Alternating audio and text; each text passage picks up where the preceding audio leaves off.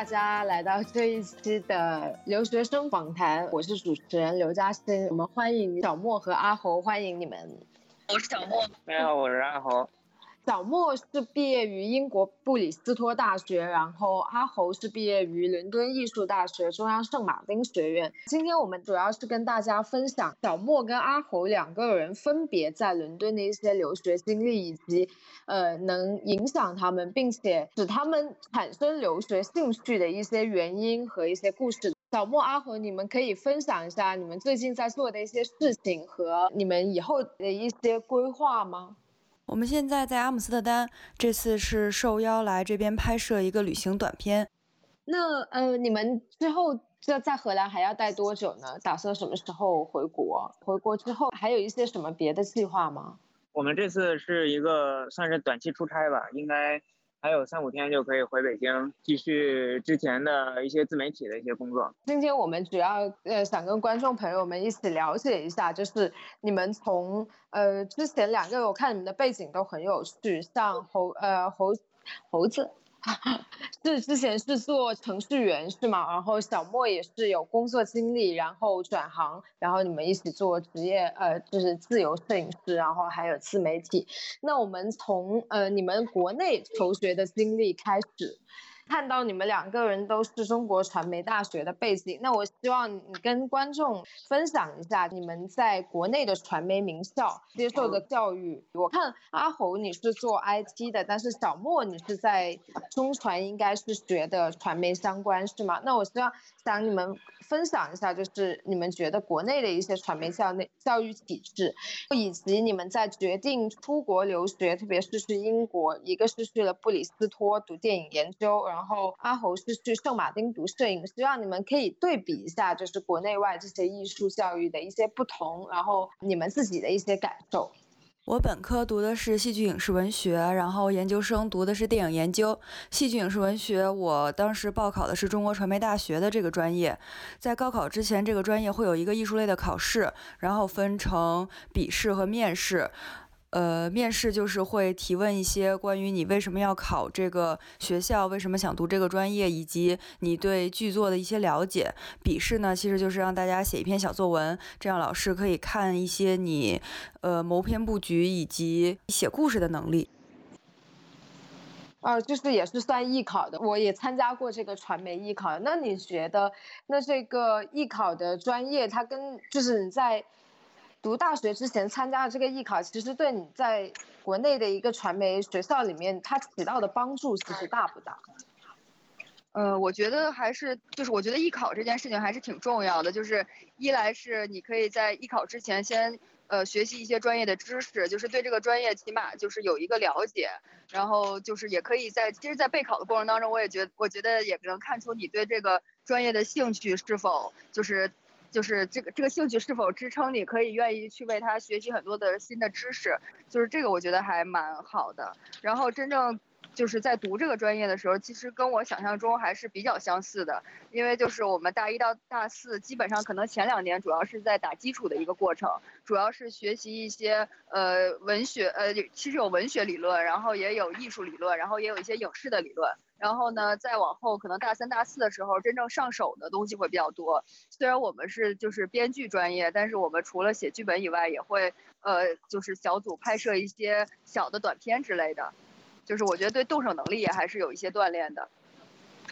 OK，明白。那我看你在布里斯托的时候，一般你申请电影研究专业需要递交作品集吗？在你是读的研究生是吗？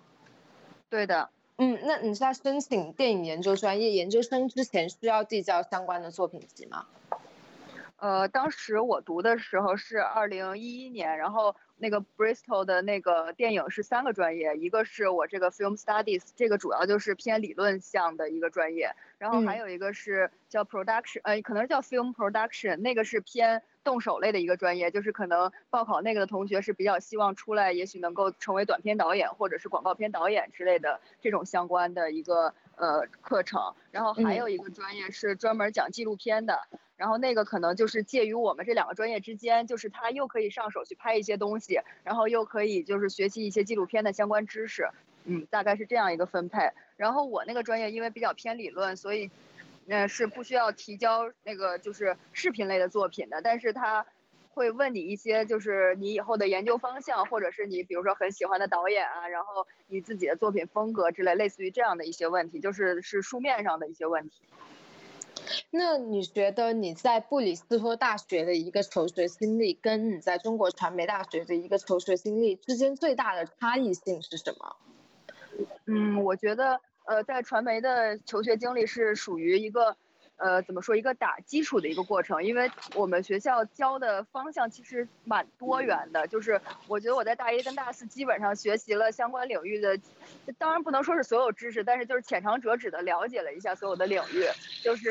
像我刚刚说，我们除了就是讲文学写作这些方面，也会讲一些真正上手的内容，所以说我觉得是一个比较全面的一个一个学习，但是到。那个 Bristol 继续学习电影之后，因为我们那个专业是比较偏理论的，我觉得他可能是比较偏向为那个博士这个这个更高的一个学历去做准备的，所以他会希望你细化到。这个整个电影传媒领域里面的一个特别具体的领域去学习，所以说在我们那个课程当中，除了授课类教育，还有一种课程是你可以选择这一个学期就跟一个 tutor，然后每周都去讨论同一个话题，就是你这一一个学期的学习都是为了最后完成一篇那个论文，然后就是非常非常细化的一个方向。比如当时我选择的那个方向就是法国的魔幻主义电影，所以就是在那一个学期内，我只是就是往这一个方面去深入。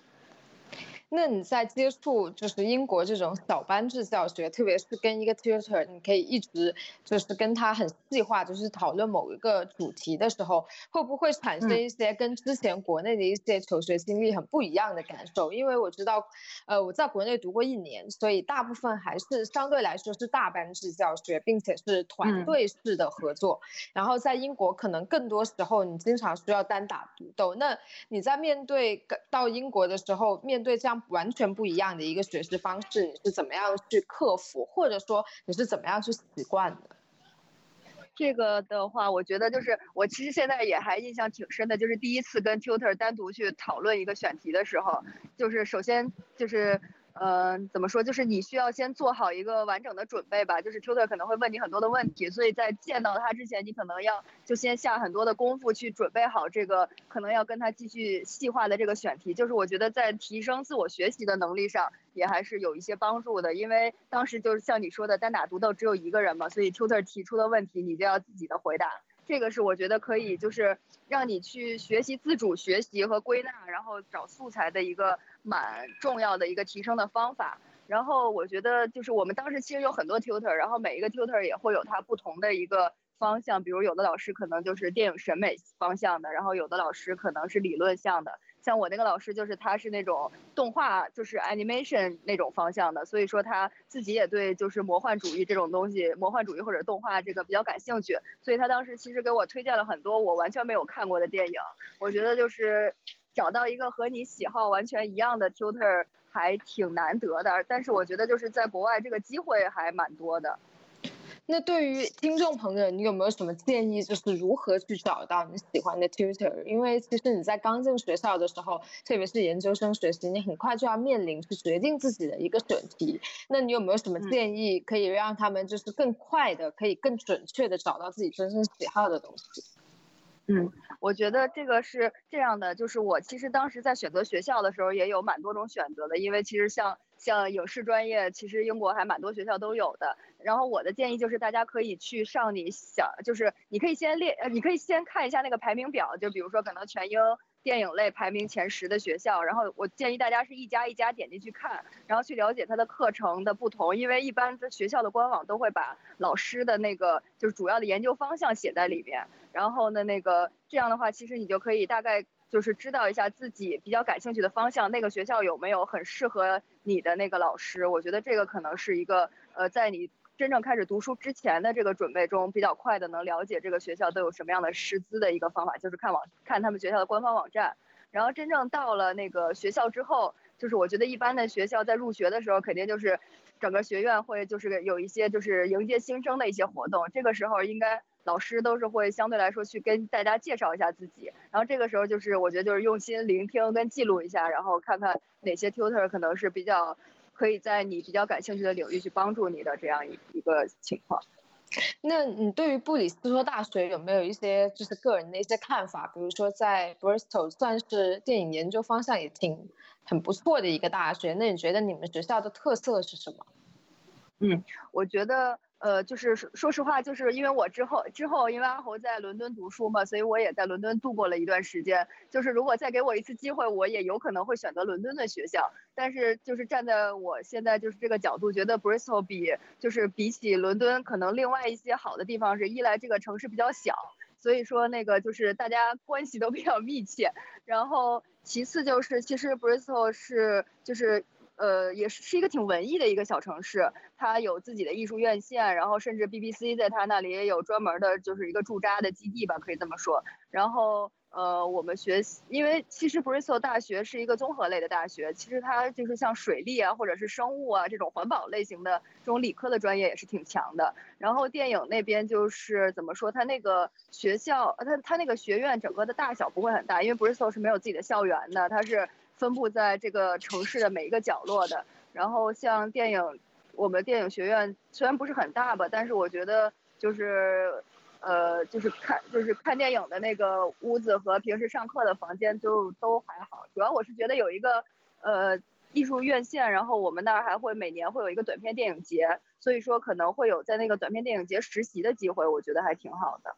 所以，我可以理解为，就是它虽然没有伦敦那么大的一个城市氛围或者一个电影的产业氛围，但是因为它，呃，大小有限，所以人脉圈可以非常有效的利用起来，而且当地也有一些相关的一些艺术产业的一些辅助，所以其实还是可以得到非常多锻炼的机会的，对吗？对的。那说到。艺术学习之后世界观的一个改变，那我想问一下，呃，小莫，那你在到布里斯托读完电影研究之后，你觉得你看待世界或者你看待学习，包括看待自己的一个观点，一会有没有发生改变？我觉得是这样的，就是，呃，其实就是也不光是学习的这一年了，就是之后，因为我毕业的稍微比较早一点，就是一二年我就毕业了，所以就是距离现在已经有大概六年的时间。然后在这期间也到呃不同的地方旅游，然后又包括跟阿侯一起在伦敦，然后有一段时间在那里就是了解其他的文化。我觉得这个就是就是不断学习的这个过程带给我看世界的一个变化，应该是变得更加的。呃，懂得去包，呃，懂得去了解，然后懂得去，呃，理解，懂得去包容的这样一种感觉吧。就是我会对不同的文化，然后有一种好奇的感觉，然后对不同的，呃，怎么说呢？不同的人啊，艺术呀，然后产生一些就是更加包容的看法吧。我觉得。好，那我们就真的呃非常感谢小莫今天跟我们的分享，我们也了解了一下布里斯托大学电影研究专业一些非常有趣的点。然后，如果大家对这个学校更加感兴趣的话，也欢迎在阿侯和小莫的自媒体频道跟他们联系。然后，也希望在我们麋鹿的呃相关的频道下面去进行讨论。谢谢大家今天的收听，谢谢大家，谢谢大家。